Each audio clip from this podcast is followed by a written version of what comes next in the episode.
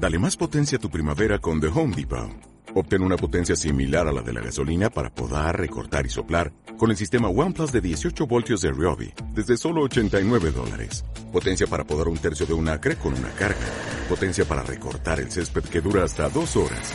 Y fuerza de soplado de 110 millas por hora. Todo con una batería intercambiable.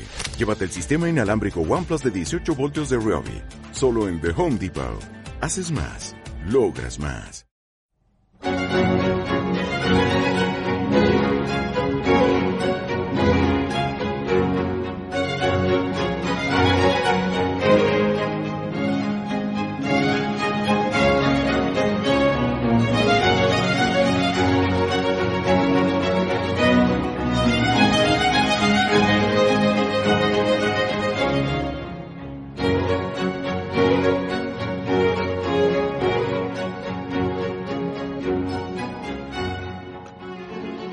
Bienvenidos una vez más. Hoy es sábado 11 de febrero del año 2023.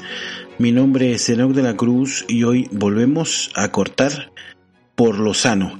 Hoy traemos además un episodio eh, que ya he anunciado en las redes sociales en el día de ayer, si no recuerdo mal, en el que vamos a hablar del candidato, del eh, presunto, presumible candidato de la moción de censura que está preparando Vox, que ya lleva desde diciembre preparándola, parece que no termina de, de caer y eh, que no es otro que están eh, pues están negociando para que sea Ramón Tamames.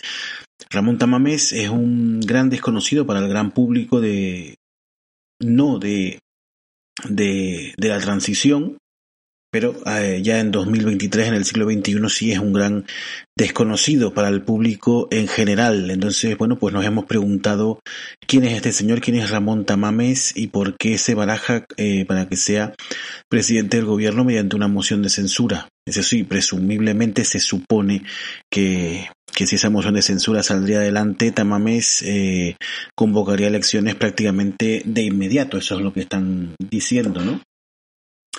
Eh, bueno, antes de empezar, recordarles, eh, en la descripción del episodio están los enlaces en nuestras redes sociales. Eh, les, les, incito a que, a que entren, a que nos sigan y a que comenten lo que estimen oportuno. También tienen los enlaces para convertirse en mecenas del podcast, lo cual, pues evidentemente les estaré eternamente agradecidos.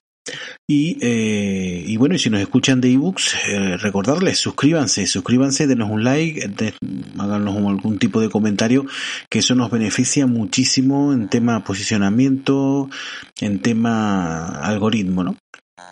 Entonces, eh, una vez dicho esto, eh, nos metemos ya de lleno en el episodio, que como los que nos siguen en las redes sociales ya lo, habrán visto y anunciado, como, como comentaba antes, y va sobre eh, este candidato que se ha sacado Vox de, de debajo de, de la manga, dentro de la manga, y que presenta como un candidato independiente. Esa es la, esa era la, la exigencia que fuera un candidato independiente. Evidentemente no está ligado para nada ni a Vox ni a la, ni a la extrema derecha. Eh, eh, cuando, cuando analicemos la trayectoria, pues llegarán a esa misma conclusión, como es la, la misma que he llegado yo y, eh, lo presenta como un candidato independiente. Eh, Vox está empeñado desde hace tiempo en sacar a Sánchez eh, del gobierno mediante una moción de censura. Eh, Mm, yo creo, mm, bueno, esa es mi opinión, que quizás es que no, no las tengan todas consigo, de que van a poder sacarlo mediante las elecciones de, de, final de año, porque Vox tiene mucha prisa, ¿no? Mientras el Partido Popular no quiere saber nada de mociones de censura, porque parece que benefician a Sánchez, y yo también estoy de acuerdo en eso, actualmente lo que hacen es beneficiar al gobierno. Eh, de hecho, ya Vox presionó durante el verano a, a Núñez Feijó para que fuera él el líder del PP, que es el líder de la oposición, el, que encabezara el candidato de, de, una moción de censura y eh, desde el Partido Popular se negaron en redondo porque matemáticamente mm, era inviable que saliera y eh, iba a producir más desgaste a la propia oposición que al propio gobierno que posiblemente saliera fortalecido. ¿no?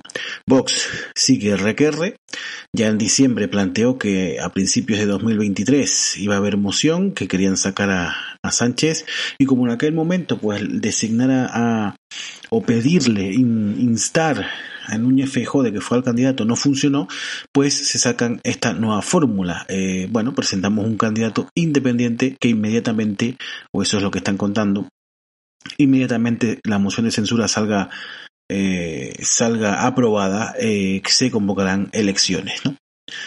y bueno, pues rebuscando en ese, en ese cajón desastre de, de ex políticos, ex mandatarios eh, encontraron a alguien independiente que a, juicio de, el equipo de Santiago Abascal pues podía valer, ¿no? Y este no era, otro que Ramón eh, Tamames. Eh, nos metemos ya de lleno en harina, nos metemos en el episodio y vamos a desglosar esa margarita, a deshojar esa margarita de quién es Ramón Tamames.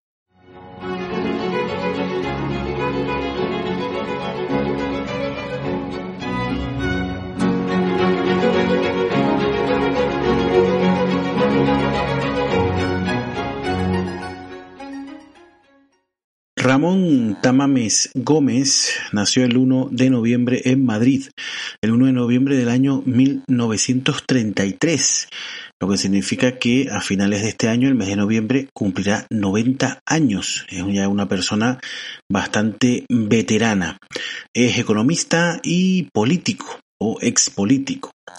Eh, hijo de Manuel Tamames, que era doctor en medicina y cirugía y profesor de anatomía y eh, de Carmen Gómez, tuvo cuatro hermanos.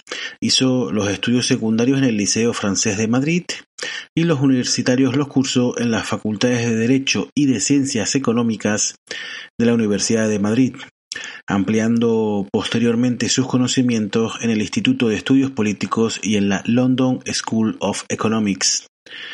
Técnico comercial del Estado desde 1957 por oposición, eh, está en excedencia voluntaria desde 1969. Es catedrático de estructura económica desde 1968, primero en Málaga y eh, en la Facultad de Ciencias Económicas y Empresariales y desde 1975 de la Universidad Autónoma de Madrid. Además, en marzo del año 92 fue designado catedrático Jean Monnet por la Comunidad Europea. Esta es la trayectoria, digamos, eh, bueno, pues, estudiantil y, laboral, ¿no? Digamos. Eh, pero eh, políticamente, como vemos, es un señor que nació, pues, bueno, nació incluso antes de la guerra civil, o sea que se, se vivió toda la guerra, bueno, la guerra todavía era muy jovencito, era un niño, pero se vivió toda la guerra, se vivió la posguerra y se vivió los 40 años de dictadura entre pecho y espalda.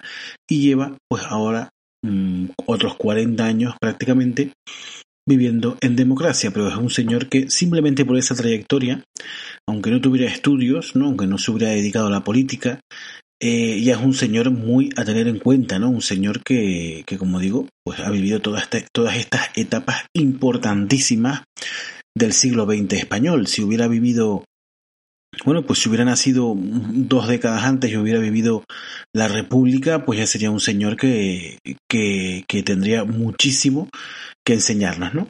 En este caso, bueno, pues la guerra, la posguerra y toda esa dictadura sí la vivió, toda la transición y todo eh, este periodo democrático que vivimos actualmente, ¿no? Eh, en cuanto al tema político, vamos a meternos, vamos a sumergirnos, a bucear por, por internet para descubrir eh, cuál es el perfil político y en qué eh, eh, en qué puesto se estuvo moviendo Ramón Tamames, ¿no? Tamames fue activista estudiantil universitario desde la década de 1950, ya de, desde la década de del año 50 ya era activista, activista estudiantil.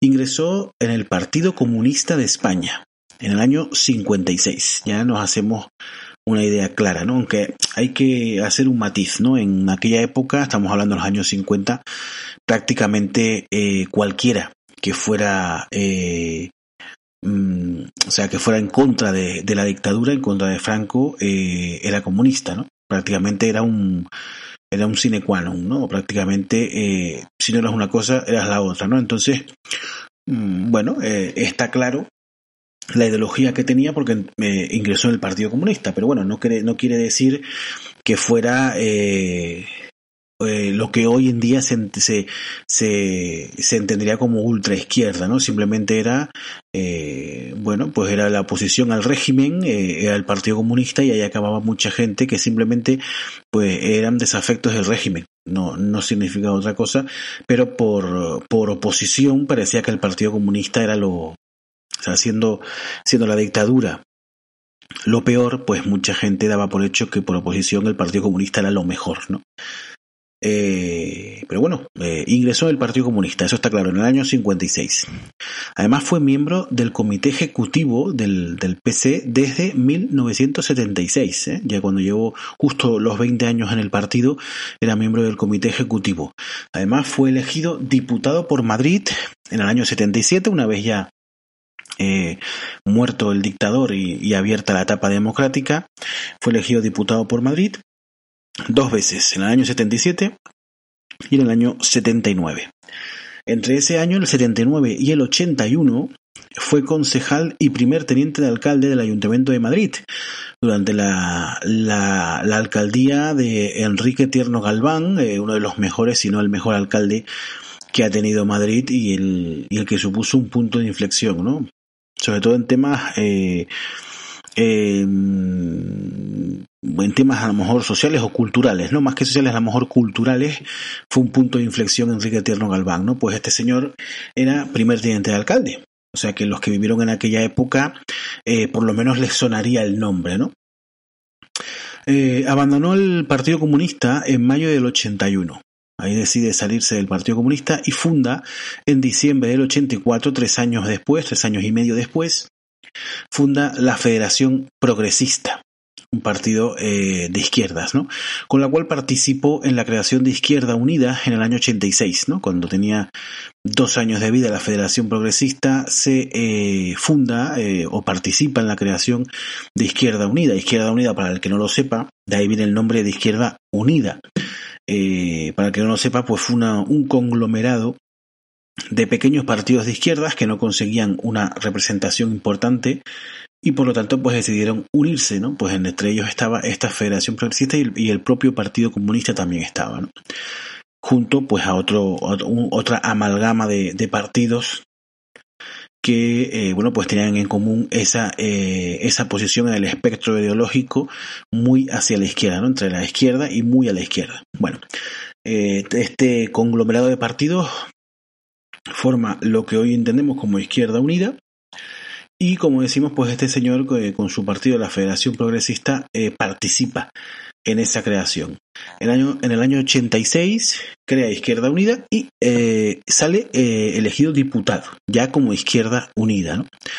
Sin embargo, un año más tarde, en el año 87, la Federación Progresista decide abandonar Izquierda Unida y en el año 89, siendo aún diputado, evidentemente, bueno, pues había salido diputado en el 86, en el 89 pues todavía era diputado, abandonó la dirección del partido de la Federación Progresista e ingresó en el Centro Democrático y Social, la CDS, que es el partido que eh, eh, es el partido al que fue mm, Suárez una vez eh, la UCD ya empieza a hacer aguas por todos lados y, el propio Suárez es ya cuestionado y, se va a la CDS, eh, el Centro Democrático y Social. De hecho, creo, si no me equivoco, estoy hablando la de memoria, pero creo que lo funda él, Suárez, ¿no? Se va, es decir, me voy y monto mi partido, ¿no?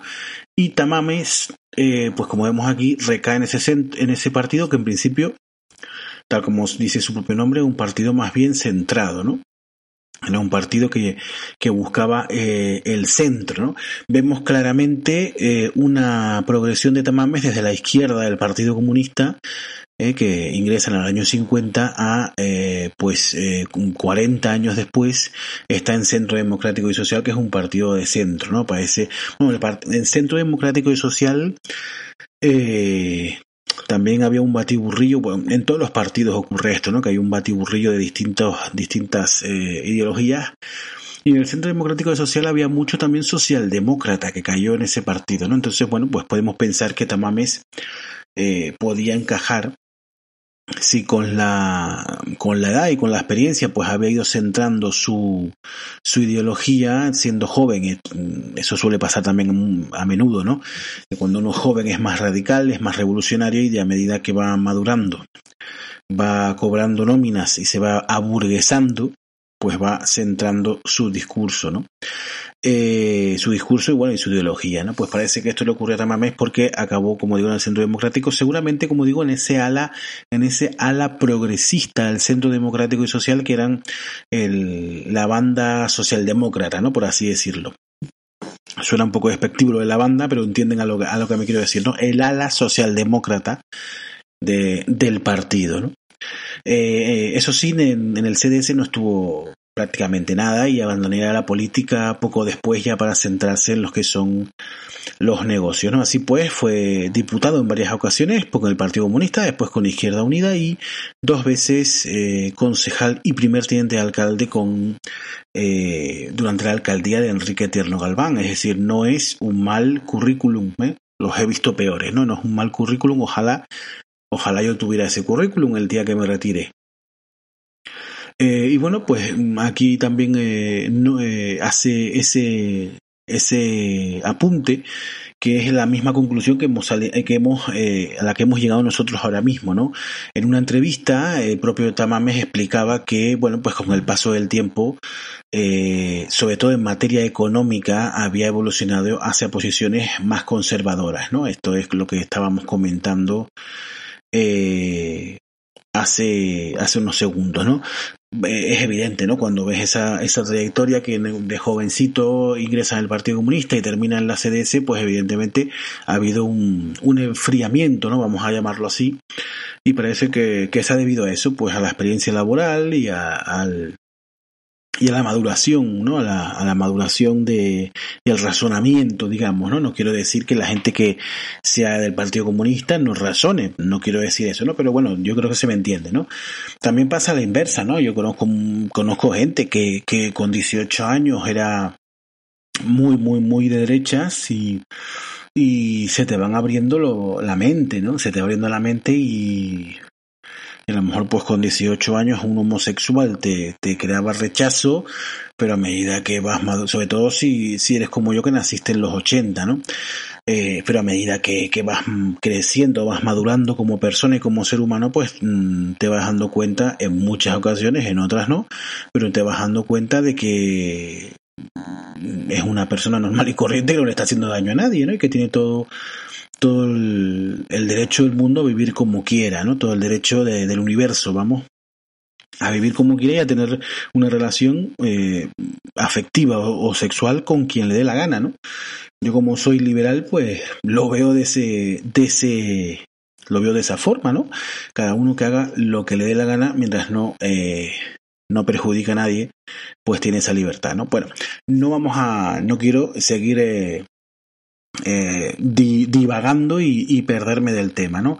Eh, y bueno, pues este es el, este es Tamames, ¿no? Es un señor ya bastante mayor, vamos a hacer un pequeño resumen, un señor bastante mayor que cumpliría a final de este año 90 eh, años, es un señor que se ha vivido de primera mano mm, etapas muy importantes de la historia reciente, bueno, las etapas las más importantes de la historia reciente de España, del último, del último siglo, las etapas más importantes las ha vivido y que desde ya muy jovencito tiene esas inquietudes políticas, ingresa en el Partido Comunista. Mm, tiene su carrera dentro del partido y cuando eh, afortunadamente termina muriendo, bueno, Afortunadamente no, no me voy a alegrar de que muera nadie, ¿no? Pero bueno, afortunadamente mm, no me alegro de que haya muerto eh, una persona, que en ese caso era dictador, pero sí me alegro de que haya terminado esa dictadura. De eso me alegro enormemente. Eh, yo afortunadamente nací ya en democracia. Y, la verdad que, estoy enormemente agradecido a todas esas personas que se encargaron de que así fuera, de que cuando yo llegara al mundo viviéramos en democracia, una democracia en pañales, pero democracia. Eh, y bueno, pues eso, pues es un señor que, que ha vivido la, eh, su vida en las etapas muy importantes de la historia reciente de España y que ha estado en primera plana porque, ah, pues me imagino que ha participado también en esa transición con el Partido Comunista, eh, fue diputado, fue concejal en, el, en uno de los primeros ayuntamientos democráticos ¿no? de Madrid, o sea que es una persona bastante preparada y bastante vivida ¿no? de temas eh, eh, políticos y, económicos, además porque es economista, ¿no? Ahora ya, lógicamente, está retirado y eh, Vox parece que ha eh, buscando en ese buscando un posible candidato entre comillas independiente. Bueno, evidentemente hace muchísimos años, hace décadas que este señor no está en política, entonces bueno, se puede se puede pensar que es independiente. Eh, y se busca un candidato eh, para intentar forzar esa moción de censura. ¿no? Eh, para empezar, voy a decir aquí ahora, esto es simple y llana opinión mía, la moción de censura es una estupidez presentarla ahora. No, no entiendo. Alguna, alguna razón, o sea, está claro que yo no estoy viendo toda la jugada. Hay algo que se me, hay algo que todavía no he visto, o de lo que no me he percatado, para que Vox piense que insistir, insistir, insistir en esa moción de censura que está abocada al fracaso eh, puede servirle de algo. Yo no lo veo, insisto, yo no lo veo y considero, igual que desde el PP y también desde Ciudadanos estaban advirtiendo, esto todo está beneficiando a Sánchez que sale reforzado. ¿no? Eh, pero bueno, Vox insiste, RQR ya lo intentó, ya se presentó una que no salió, en verano estuvo presionando a Núñez Feijó para que presentara, el PP dijo que Nanay, y ahora a final de año dice, bueno, pues presentamos un candidato independiente y se vota en el Congreso, ¿no? Pero bueno, sigue sin, sin sumar y sigue sin, sin haber realmente un respaldo a esa moción de censura como para que pueda eh, salir adelante, sinceramente. Entonces, si, si Vox entiende que esa jugada le beneficia, yo no entiendo dónde lo ve, pero ellos lo ven, está claro, porque insisten muchísimo. Eh, sale este nombre, Ramón Tamames, que eh, si uno hace lo que acabamos de hacer ahora, que es un, pequeño estudio de lo que ha sido su vida, pues parece que mm, de, extrema derecha no es. ¿No? Eh, fue un claro opositor al régimen cuando eres joven y te ingresabas en el Partido Comunista durante en los años 50, ¿no? que posiblemente una etapa bastante negra de la dictadura. Eh, primero, eh, tenías, que tenerlo bien, tenías que tenerlos bien puestos para hacerlo. Y segundo, pues demuestra eh, iniciativa y demuestra oposición al régimen, está claro, ¿no? Y demuestra también curiosidad política, ¿no? Y ganas de, ganas de, de aportar al país, ¿no? También, también lo demuestra. Eh, como comentábamos hace unos minutos, evidente también que fue su trayectoria fue mutando hacia posiciones más conservadoras. Yo no diría conservadoras, pero sí posiciones más centradas en el espectro ideológico, ¿no? Eh, mucho más centradas que las que tenía cuando era joven. De ahí a, insinuar, como he, leído ahora en algunos medios de comunicación, de clara tendencia eh, ultra izquierdista, eh, bueno, pues ya lo están llamando de facha para arriba, ¿no? Eh, nazi, fascista y de todo, ¿no? Entonces, esta persona puede ser muchas cosas, pero no tiene ninguna pinta de que pueda ser ni nazi, ni fascista, ni de ultraderecha, ni siquiera de derechas, sinceramente, es mi opinión. Pero no lo parece, ¿no? No lo parece. Eh, claro, ¿cuál es el problema? Que para estos medios de comunicación y para, para los que son eh, muy radicales de la izquierda, ¿no? eh, que estoy en todos lados, también los hay en la derecha, pero bueno, estamos hablando ahora de, de, la parte de la izquierda, ¿no? El principal problema cuando hablamos de política, de fútbol o de religión son los intransigentes, ese es el, el principal problema, los fanáticos. Ese es el principal problema. Porque cuando tú eres muy fanático de un equipo de fútbol, de por ejemplo, pues el Real Madrid, y no eres capaz de ver los propios errores que comete el, el equipo, el club, no eres capaz de, ser crítico y todo lo que al Real Madrid está bien, y si al día siguiente sale Florentino diciendo que pues que hay que sacrificar una virgen al amanecer, pues lo vas a dar por bueno porque es el presidente del Madrid, pues mmm, evidentemente tienes un problema, ¿no? Y no se puede dialogar contigo. Eso lo extrapolamos a la religión y lo, extrapolamos a la política y es lo mismo. Los que son fanáticos de Pedro Sánchez o del Partido Socialista y van a votar siempre, sí o sí, pase lo que pase, van a meter siempre en el sobre la papeleta del Partido Socialista, sin cuestionar nada, tienen un problema. Y evidentemente los que lo hacen con los demás partidos también, pero como digo ahora, me estoy centrando en los partidos de izquierda. Los seguidores, los fanáticos de Podemos que siempre van a meter la papeleta de Podemos sin cuestionar absolutamente nada, sin, eh, sin autocrítica, por ejemplo, que yo yo he alucinado en Twitter, hace poco le contesté a Chenique, Evidentemente yo estoy un mindundi y mi Echenique no me va a contestar. Eh, ni siquiera leerá mi comentario, pero le contesté porque seguía insistiendo en lo de la ley CSI, la ley del CSI, que todos somos fachas menos ellos, que son los que la ven. Y si estás a favor de esa ley, que quedarán, en España quedarán cuatro que están a favor de esa ley. Son los, los defensores de la patria y todos los demás son fachas de extrema, de extrema derecha eh, vendidos al capital, prácticamente, ¿no? Y no, y yo le contesté le puse, eh, lo que es alucinante, señor Echenique, es que todavía sigan sin asumir sus errores. Los errores, eh, cuando uno eh, es una persona decente y cree en lo que hace y está haciendo cosas, porque si tú haces cosas para ayudar realmente y te equivocas, pues lo que tienes que hacer es reconocerlo y enmendar el error y para poder seguir ayudando a la gente cuanto antes, no eh, no bajarte del burro porque es eh, antinatura que ustedes eh, que ustedes que estos partidos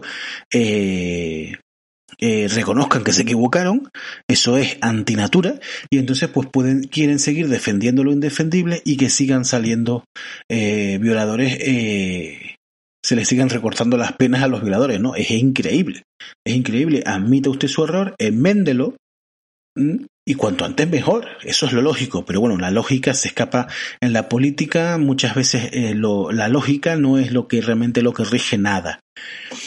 Eh, pero bueno, para no seguir divagando, ¿no? Cuando son esos fanáticos, ese es el problema, ¿no? Entonces, cuando usted es fanático de izquierda y el Vox presenta un candidato, ya, por ende, ya este candidato es de extrema derecha sí o sí, ¿no?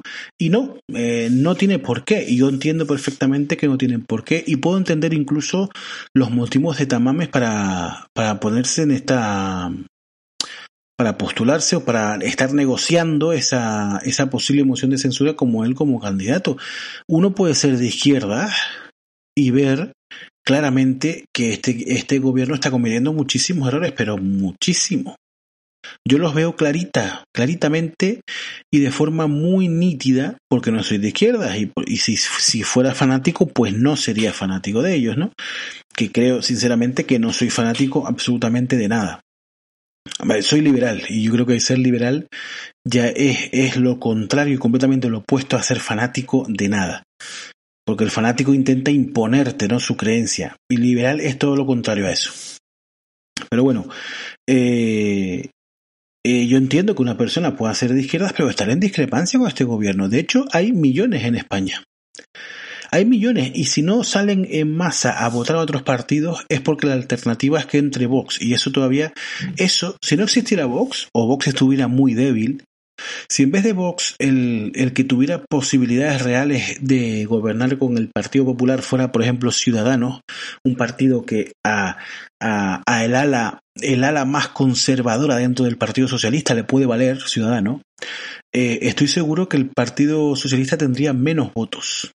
Pero como la alternativa es Vox, ahora mismo, ahora mismo la opción es que fuera PP y Vox los que entrarán a gobernar, pues hay mucho que, mucho que está muy descontento con el gobierno, pero que sigue votando, a, mm, sobre todo al PSOE, ¿no? Y es una pena, es una pena porque yo creo que lo que nos interesa a todos es un partido de centro fuerte que, que nos haga huir de los extremos, ¿no? Pero bueno, eso, eso es otro tema y esto además ya he hecho eh, episodios al respecto, no voy a insistir más, ¿no? Pero, pero eso, que entiendo, eh, entiendo lo que se le puede pasar por la cabeza a Tamames para decir esto no, esto no, no me cuadra, ¿no? Esto no está bien. Y esta gente, pues si la podemos echar más, más, más pronto que tarde, mejor, ¿no?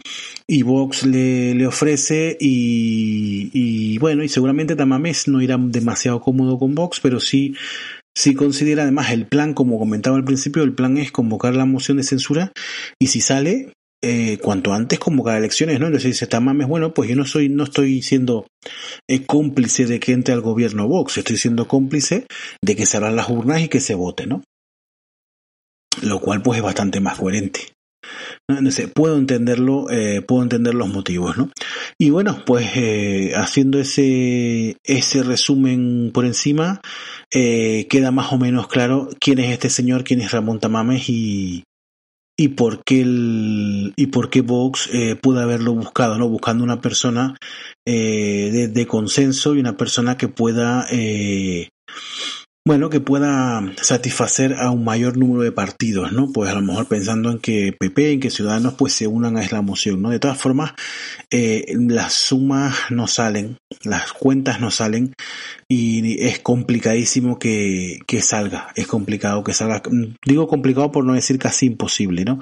Y lo más probable, me entender, es que si, si se terminara presentando, beneficiaría a Pedro Sánchez, ¿no? Yo creo que estamos a un, a un par de meses ya de las elecciones municipales y autonómicas y creo que lo mejor es quedarse quedarse lo más quieto posible que el gobierno, eh, con esto mismo, por ejemplo, que decía la ley del CSI y todo esto, si el gobierno, si ellos mismos están, o sea, la campaña electoral de la oposición la está haciendo el gobierno con la cagada que va haciendo una detrás de otra, mmm, son simplemente dejarlos a ellos solos, ves que ves claramente que las encuestas van bajando. No hay que hacer no hay que hacer mucho más, con hacer un poquito de oposición, proponer eh, ideas nuevas para atraer a los indecisos o, los, o a los, los abstencionistas y, y, y, eso se va a dar, ¿no? Que, que el PSOE va a perder las elecciones generales casi seguro. Hombre, puede pasar de aquí de aquí a noviembre, diciembre, que pueden ser las elecciones, pueden pasar 20.000 cosas y que se dé un vuelco en, la, en las encuestas, ¿no? Recuerden cuando lo del, lo del atentado aquel del, de los trenes en Madrid, ¿no? Dos días antes de las elecciones fue un vuelco total. El PP iba a arrasar en las elecciones y dos días después ganó el PSOE, ¿no? Por, o sea, eh, esperemos que no haya más atentados. Pues, la verdad, es, es, un deseo bastante profundo que tengo que no haya más atentados ni en España ni en ningún sitio. Pero, pero bueno, es un ejemplo de, de que un acontecimiento puede dar la vuelta. Pero a día de hoy eh, vamos a tener un gobierno pues, posiblemente PP y Vox a final de año, ¿no? Por desgracia, por desgracia, sobre todo Vox, porque si entra el PP, mira, a mí que entra el PP lo mismo, bueno, no es lo mismo exactamente, pero es como cuando entra el PSOE, quiero decir, o sea, es un partido que me puede gustar algún matiz, pero poco más. Eh, lo que no quiero es que entre bajo ningún concepto Podemos, que ya entró, y Vox, que posiblemente va a entrar, ¿no? Entonces, eh, estoy a disgusto en ese sentido. Bueno, vamos a terminar. Creo que más o menos ha quedado la idea. Hemos eh, explicado un poco quién es Tamames, cuál es su trayectoria, sobre todo política, que es la que nos interesa, y cuáles pueden haber sido sus. Eso es simple elucubración, o sea, no tengo ni puñetera idea, pero eh, poniéndome en la cabeza de este señor, cuáles pueden ser sus motivos para para aceptar ir en esta moción de censura, aunque sea de la mano de la ultraderecha, ¿no? Y no, la más lógica que se me ocurre es eso. Uno puede ser eh, socialdemócrata, de, de centro izquierda, o incluso de centro, y darse cuenta que este gobierno no conviene, pero bueno, ya está muriendo por su propio peso, no hace falta forzar mucho más, porque como decía, es bastante probable que estas mociones de censura lo que estén haciendo es eh, beneficiar a, al gobierno y a Pedro Sánchez. Bueno, eh, como digo, lo dejamos, terminamos aquí, creo que ha sido un programa bastante interesante y les agradezco, como digo, pues algún comentario, algún like, si nos siguen, si nos si nos escuchan desde ebooks, una, un, una suscripción al, al podcast nos ayuda enormemente. Un abrazo y nos vemos para la próxima.